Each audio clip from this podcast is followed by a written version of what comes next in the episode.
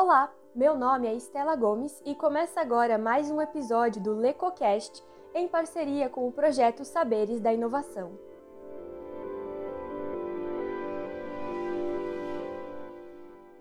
O Saberes da Inovação é um projeto vinculado ao Observatório de Inovação e Criatividade e apoiado pela Pró-Reitoria de Extensão e Cultura da Unesp, Campus Bauru.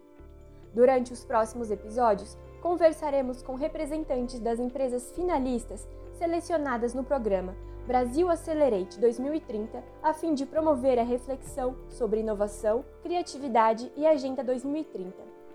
Lembrando que o Observatório de Inovação e Criatividade e o LecoCast são projetos de extensão vinculados ao Lecotec, Laboratório de Estudos em Comunicação, Tecnologia, Educação e Criatividade.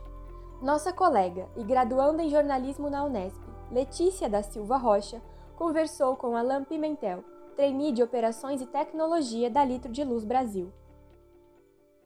Primeiramente, antes de tudo, eu gostaria de saber o que é a empresa de fato e qual o segmento ela atua. Litro de Luz, né? A gente no papel é uma ONG, né? Por conta da burocracia no Brasil, mas na prática a gente atua como um negócio social então, a nossa ideia é iluminar comunidades né, com soluções sustentáveis, soluções solares sustentáveis através de materiais simples, e empoderar a gente de transformação nessas comunidades. Aí, o recurso que a gente utiliza vem através de empresas que sintam sinergia né, com, com a nossa atuação ou que queiram investir é, em responsabilidade social corporativa.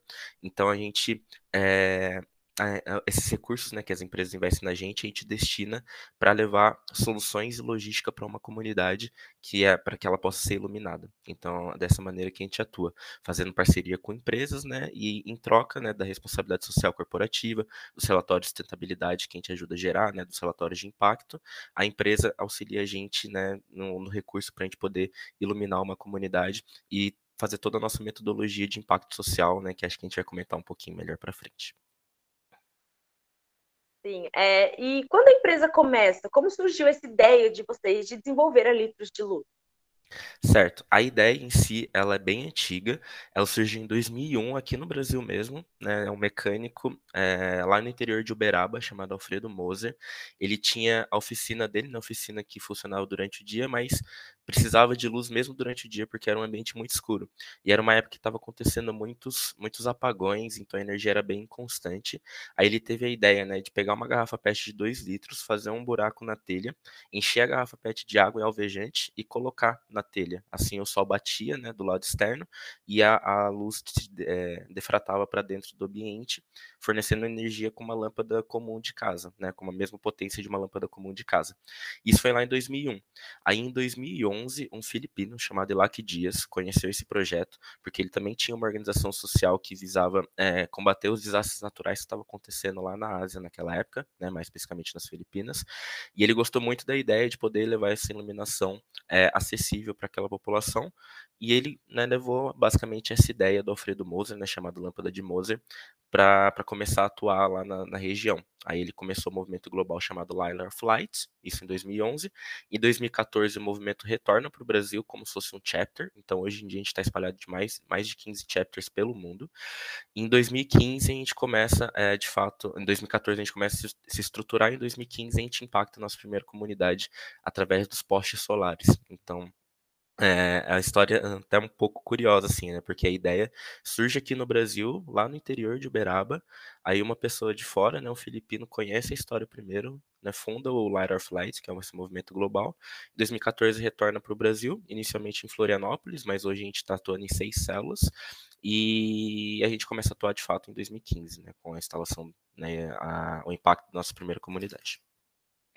E quando vocês surgiram, que tipo de problemas da sociedade vocês visavam solucionar? O objetivo de vocês ainda é o mesmo ou mudou? É, como e por quê, se, ele, se caso ele tenha mudado?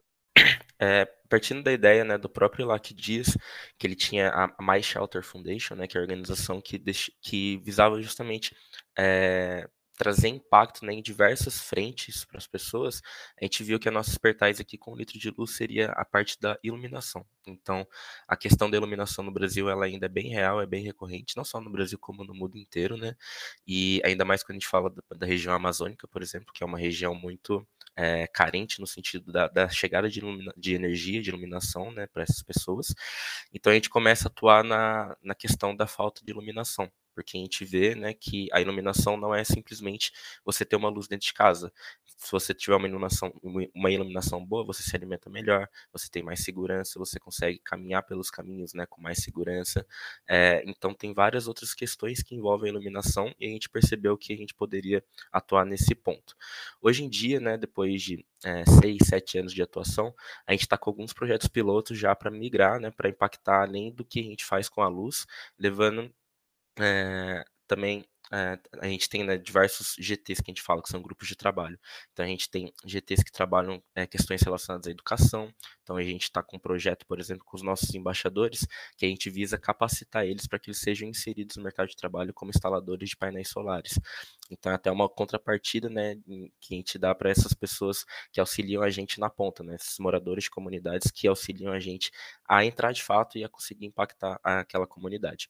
Então, inicialmente, né, a gente parte da premissa de que a nossa expertise boa vai ser com a questão da iluminação, e hoje a gente estuda alguns projetos mais voltados a a educação, né, a, a, conscientização com relação ao consumo de energia, a projetos também relacionados à eficiência energética. A gente está ali também com algumas ambições ali de partir para a questão energética, né, não só da iluminação, mas questão da energia é, acessível para as comunidades também.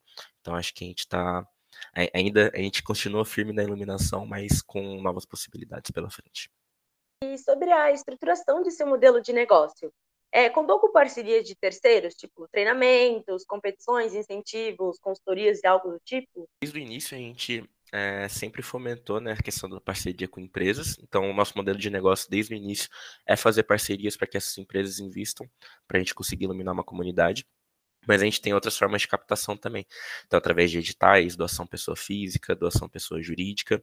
Especificamente sobre editais, a gente busca sempre participar, porque é, além né, de ter a questão da visibilidade, a questão provavelmente de um, de um, prêmio, né, de uma premiação, a gente acaba ganhando bastante em questão de mentoria e cursos com pessoas que têm conhecimento em governança, em gestão de pessoas. Então, a gente sempre agrega nessas né, pessoas que querem ajudar a gente, não só com recurso financeiro, mas sim com esses tipos de apoio também para ajudar a gente a estruturar mais. Hoje, nosso modelo de negócio, né, como eu disse, é voltado para as empresas do segundo setor. Então, a gente trabalha mais com as empresas particulares que tenham uma sinergia e queiram investir né, em alguma região ou fomentar alguma campanha de marketing e atrelar a marca né, ao litro de luz. Mas, é, em geral, a gente está sempre atento né, a editais, a premiações que possibilitem a gente a se desenvolver não só financeiramente, né, não só manter nossa sustentabilidade financeira, mas também desenvolver as pessoas que trabalham dentro do litro. Então, até por conta disso, a gente tem várias parcerias né, de treinamentos, de é, a gente troca várias figurinhas com outras pessoas também do, do impacto social, né, do meio do impacto social. Um prêmio, inclusive, até interessante citar que foi em 2016 a gente ganhou um prêmio que possibilitou a gente entrar na Amazônia, então foi um prêmio em dinheiro que a gente conseguiu é, impactar nossa primeira comunidade na Amazônia e já era um foco grande nosso. Depois também a gente ganhou em 2017 um prêmio do Banco do Brasil do Voluntariado Transformador, justamente pela nossa estrutura organizacional do voluntariado, que é um pouco diferente, né? A gente trabalha mais com voluntariado fixo do que com voluntariado pontual. Então, de qualquer, né, qualquer fonte ali de conhecimento para a gente acaba sendo muito rica para o nosso desenvolvimento. E que tipo de profissionais atuam na empresa certo. de vocês? Hoje em dia, a gente tem sete contratados, então a nossa, né, nossa organização com relação a contratados é bem pequena, mas a gente conta com mais de 200 voluntários no Brasil. Então, o perfil de pessoas que ajudam um litro a ser o que o litro é, é bem variado. E isso é muito bom para a gente, porque a gente consegue conhecer né, várias pessoas, conhecer a visão que as pessoas têm né, de uma outra área, por exemplo. Então, é, um, um, exemplo prático. Eu sou coordenador, né? Estou como coordenador da área de operações e tecnologia. Em cada uma dessas células, né, das seis células que a gente atua, tem um time de operações e tecnologia. Mas não necessariamente essas pessoas precisam ser engenheiros ou precisam ter, é, ter um conhecimento mais específico em exatas. A pessoa pode ser de absolutamente qualquer área, desde que ela tenha interesse e vontade em ajudar a gente né, com os nossos processos. Então, dos contratados em si, eu acredito que o perfil maior seja de pessoas de engenharia, mas é bem variado. Então, a gente tem pessoas de marketing, a gente tem jornalista, né, entre o nosso set, e entre os voluntários no Brasil, a gente tem absolutamente todos os tipos de, de, de perfis, né, de perfis profissionais.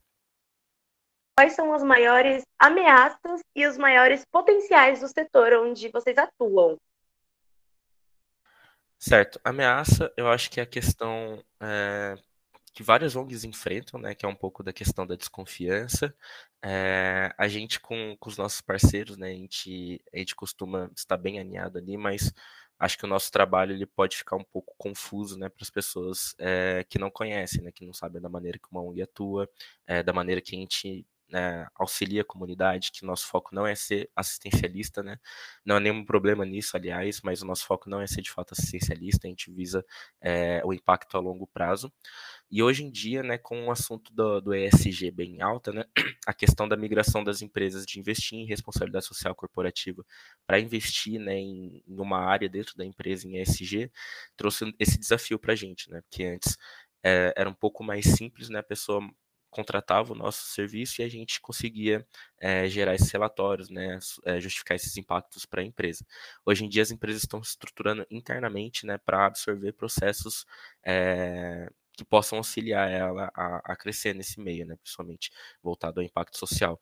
Então, um desafio que está sendo bem bacana, inclusive, para a gente é conhecer essa realidade das empresas né, que trabalham com SG e ver como que a gente ainda pode contribuir né, com é, com os relatórios das empresas, né, com a questão do impacto que a empresa leva, e ao mesmo tempo né, a gente consiga sobreviver, entre aspas, ali, né, que a gente consiga é, ter recursos para conseguir impactar, continuar impactando as comunidades que atuamos. Você tocou num ponto bem interessante.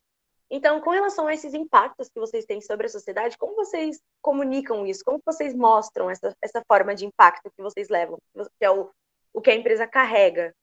É, dependendo do tipo de parceria, uma das parcerias que a gente faz com as empresas, por exemplo, são ações de marketing. Então a gente atrela né, a nossa marca a uma divulgação de marketing da empresa. Aí já teve dois exemplos, né? O ano passado mesmo a gente fez um projeto junto à Volks, que eles atrelaram é, a campanha do Taos, que é um carro, um carro que tinha uma fita de LED, né? Que era bem parecido com os nossos postes. Então a gente iluminou uma comunidade em São Bernardo, na região do Pós-Balsa, em troca gerou todo esse material de divulgação para a Volks, que acaba também servindo de material de divulgação para a gente, né, para a gente poder alcançar outras empresas e alcançar a mídia.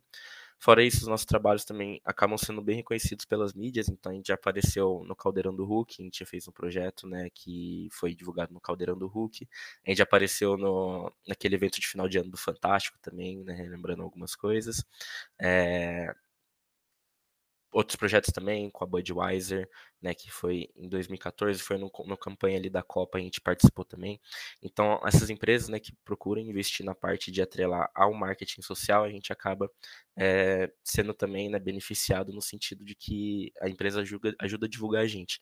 Fora isso, é, participação em eventos, então a gente tem eventos de energia solar, né, como por exemplo a Intersolar, a gente participou recentemente de um evento automobilístico que a gente fez parceria com empresas do setor, então essas empresas também levaram a gente com um stand lá que a gente gente possa divulgar o nosso trabalho para outras empresas né, que queiram investir na parte de responsabilidade social corporativa. Então, em geral, a gente, é, a gente tem um, um marketing interessante assim na mídia que é bom para a gente atrair justamente pessoas interessadas não só em investir, mas também na causa, né, de é, que, que tenham curiosidade em saber como as nossas tecnologias funcionam, é, que tenham curiosidade em saber como que a gente atua nas comunidades. Muitas pessoas vêm perguntando, inclusive, como podem ajudar, né, mesmo não sendo voluntário. Então, a gente aceita, por exemplo, indicação de comunidade que a gente possa prospectar. Então, todos, todos esses tipos de divulgação, né, principalmente as que a gente atrela alguma ação e que a gente gera algum é, material, de fato, de divulgação, a gente utiliza bastante as, as redes sociais para fazer essa, essa, essa exposição, né, para mostrar para todo mundo como que é o nosso trabalho no campo. Sobre o programa Accelerate Brasil, como foi a participação de vocês? E basicamente em quais ODSs vocês atuam? E por quê, né? Uhum, certo. Para a gente, como eu disse, é bem interessante, né, está envolvido é, nesses, nesses meios que tem outras empresas de negócio, outras empresas de impacto também, justamente por conta dessas trocas de figurinhas, né? A gente vê que muitos desafios dentro de uma ONG acabam sendo os mesmos dentro de outras ONGs, então essas trocas acabam sendo muito ricas nesse sentido. É, as nossas principais ODS, né, que a gente está envolvido, são três, é, ODS 7 de energia sustentável, né, justamente por conta das nossas tecnologias solares, a ODS número 10 de redução das desigualdades, justamente também por a gente ver que não é só a questão da iluminação, né, que traz esse impacto para as pessoas, mas as pessoas conseguem é, estudar até mais tarde, por exemplo, isso ajuda a reduzir as desigualdades, conseguem é, controlar o seu horário de trabalho, né, então trabalhar literalmente quando querem, né, não dependendo especificamente do, do dia, do sol, então traz esse empoderamento também, e a ODS 11 de cidades e comunidades sustentáveis, também por conta da, da questão da, da da, da, sustentabilidade das nossas soluções, né? Que são soluções feitas de PVC, de materiais simples, e uma solução, inclusive, é para iluminação pública, né? Que é o nosso poste solar. Então a gente também visa a questão é, de desenvolver né, comunidades, de desenvolver é, grupos de pessoas ali, então a gente atua, por exemplo, em comunidades urbanas, né, favelas, comunidades mais isoladas, em que a questão da luz, né, principalmente na forma de iluminação pública, ajuda é, a convivência mesmo daquele grupo. Sobre o modelo que vocês produzem, o modelo de produção, você acredita que ele seja reprodutível? Hoje em dia, né, a, a ideia da nossa solução é que ela seja o mais simples, né, e mais é, fácil de ser construída possível. Então, né, só um parênteses, nas nossas soluções a gente destina para essas comunidades, né, sem custo nenhum para eles, porém a nossa tecnologia, né, ela é open source, então é uma tecnologia aberta, no nosso site qualquer um pode entrar e tentar construir, né, a, a tecnologia, que é basicamente a base de PVC e, e, alguns componentes eletrônicos, então os componentes eletrônicos principais ali que a gente não consegue substituir, né, por exemplo, a placa, a bateria, infelizmente eles são um pouquinho mais difíceis de acessar, porém os outros materiais eles são mais simples, então justamente por conta de ser a base de PVC, é possível comprar né, em qualquer, qualquer casa de construção.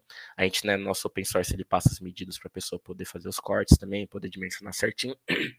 Então a gente acredita que a nossa tecnologia cada vez mais está tá sendo melhorada, está sendo mais facilitada, até porque o processo é, para a gente não é simplesmente chegar e entregar né, a solução para o comunitário, a gente faz todo o processo de montagem da solução junto com eles, para que eles se sintam empoderados e para que eles se sintam donos da solução. Então a gente está sempre atento na, na questão das nossas soluções serem acessíveis, serem fáceis de montar, serem baratas e serem e causarem de fato um impacto.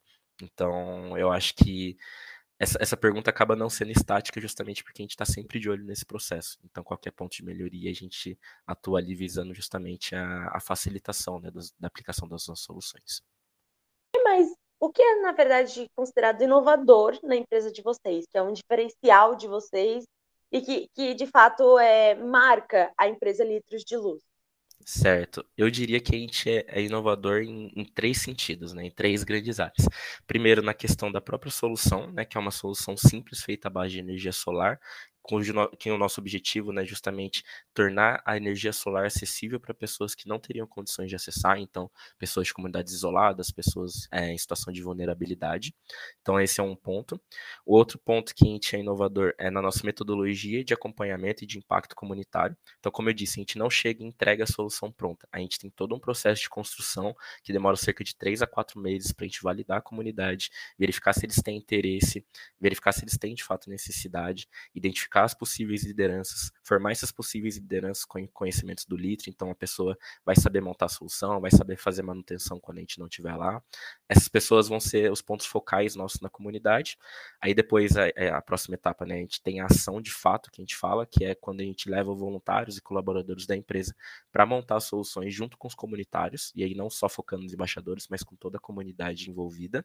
E depois a gente acompanha a comunidade né, no processo de, de acompanhamento do pós-ação, que é justamente entrar em contato pelo menos uma vez por trimestre para a gente saber como que as soluções estão, se as soluções estão funcionando, se eles estão com alguma dificuldade de fazer manutenção, se a comunidade está enfrentando alguma dificuldade ali que a gente possa auxiliar ou conectar a outra organização, enfim. Então, a nossa metodologia de aproximação e de impacto também é inovadora. E acho que no terceiro ponto é justamente a nossa estrutura organizacional, que a gente trabalha em sete pessoas, né, que são contratados, mas a gente tem um apoio fixo de mais de 200 voluntários espalhados pelo Brasil. Então, a nossa área, por exemplo, de jurídico e de financeiro são formados exclusivamente por voluntários. Então, até essa questão né, de como que a gente vai estruturar um modelo de voluntariado que faça sentido para as pessoas, que ao mesmo tempo a gente consiga ter uma atuação relevante, é, foi um desafio né, e acaba sendo é, inovador justamente para a gente conseguir agregar essas pessoas também que teriam interesse ali é, em não ser tão pontual né, numa atividade, mas também não se comprometer tanto. A gente consegue ali encontrar um meio termo para que a pessoa consiga contribuir de fato com o litro e ao mesmo tempo a gente consiga né, devolver para a pessoa uma experiência bacana de voluntariado. Então eu diria que nessas três frentes a gente acaba atuando é, de maneira inovadora. Quais são as fontes de renda da empresa? As fontes de captação, você diz? Ou os Isso. valores? fonte de captação, a gente atua né, principalmente com essas parcerias com empresas. Então, existem diversos tipos de parcerias, né? As empresas podem investir para a gente iluminar uma comunidade que esteja na área de atuação deles, por exemplo. Então, eles indicam a comunidade, a gente faz todo o processo de metodologia de validação e a gente no final do processo, né, leva soluções para a comunidade. A gente pode, é, a empresa pode escolher atrelar a nossa marca alguma campanha publicitária deles, também, né, iluminando uma comunidade, gerando material de divulgação para a empresa. Tem algumas outras experiências, né, para as empresas também que já não são tão em campo. Então, a gente tem as oficinas corporativas que tiveram um grande aumento durante a pandemia, que a gente envia né, a solução como a gente monta com os comunitários para casa da pessoa e a pessoa tem experiência de montar ali junto com os filhos, junto com a família, é, em um processo que geralmente é um evento, então um workshop, uma oficina ali que a gente monta junto com eles. E a ideia né, desse momento é justamente passar para eles a noção de como que é é, montado em campo, né? Então a maneira que a gente monta com os colaboradores na empresa é a mesma maneira que a gente monta com os comunitários nas ações. E aí nesses momentos a gente convida, né, os, os colaboradores a ficarem um dia sem luz, por exemplo, né, a ficarem só com a luz do lampião, que é a nossa solução, né, que geralmente a gente faz esse processo de, é, de oficinas justamente para sentir um pouco na pele o impacto. Então, palestras, né, eventos que a gente participa é, junto à empresa parceira ou junto a alguém que queira investir na gente para poder participar ali, ter uma palestra, né, montar de repente algumas soluções. A gente tem as nossas frentes também de doação, né, então a gente aceita frente de doação de pessoa física, que né, geralmente mais pelo nosso site, mais valores pontuais e a, a, doação de pessoa jurídica, que também pode vir de maneira mais pontual ou de, maneira, de uma maneira é, mais estruturada, digamos assim, né, com, é, com uma maior, como que eu posso dizer, com uma maior contrapartida, né, então são investimentos geralmente a longo prazo, a empresa investe na gente ali é, pelo período de um ano, enfim, e além dessas questões, né, a gente, na verdade, são essas principais fontes de captação, né? As parcerias que a gente fomenta, que né, são os produtos que a gente é, atua com as empresas, né? As oficinas, por exemplo, e a parte de frente de doação, aí seja pessoa física ou seja pessoa jurídica. E editais também, participação de editais que acabam gerando alguma premiação. Perfeito, Alan. Nós encerramos as perguntas, tá? É, eu e toda a equipe do Projeto Saberes e Inovação agradecemos muito de você dispor de um pouquinho do seu tempo para estar tá aqui compartilhando um pouco sobre todo o processo da Litros de Luz. E então é isso, muito obrigada mesmo. Perfeito. Perfeito, muito obrigado pelo convite. A gente fica feliz em poder contribuir um pouquinho a isso, né? Falando um pouquinho mais do nosso trabalho.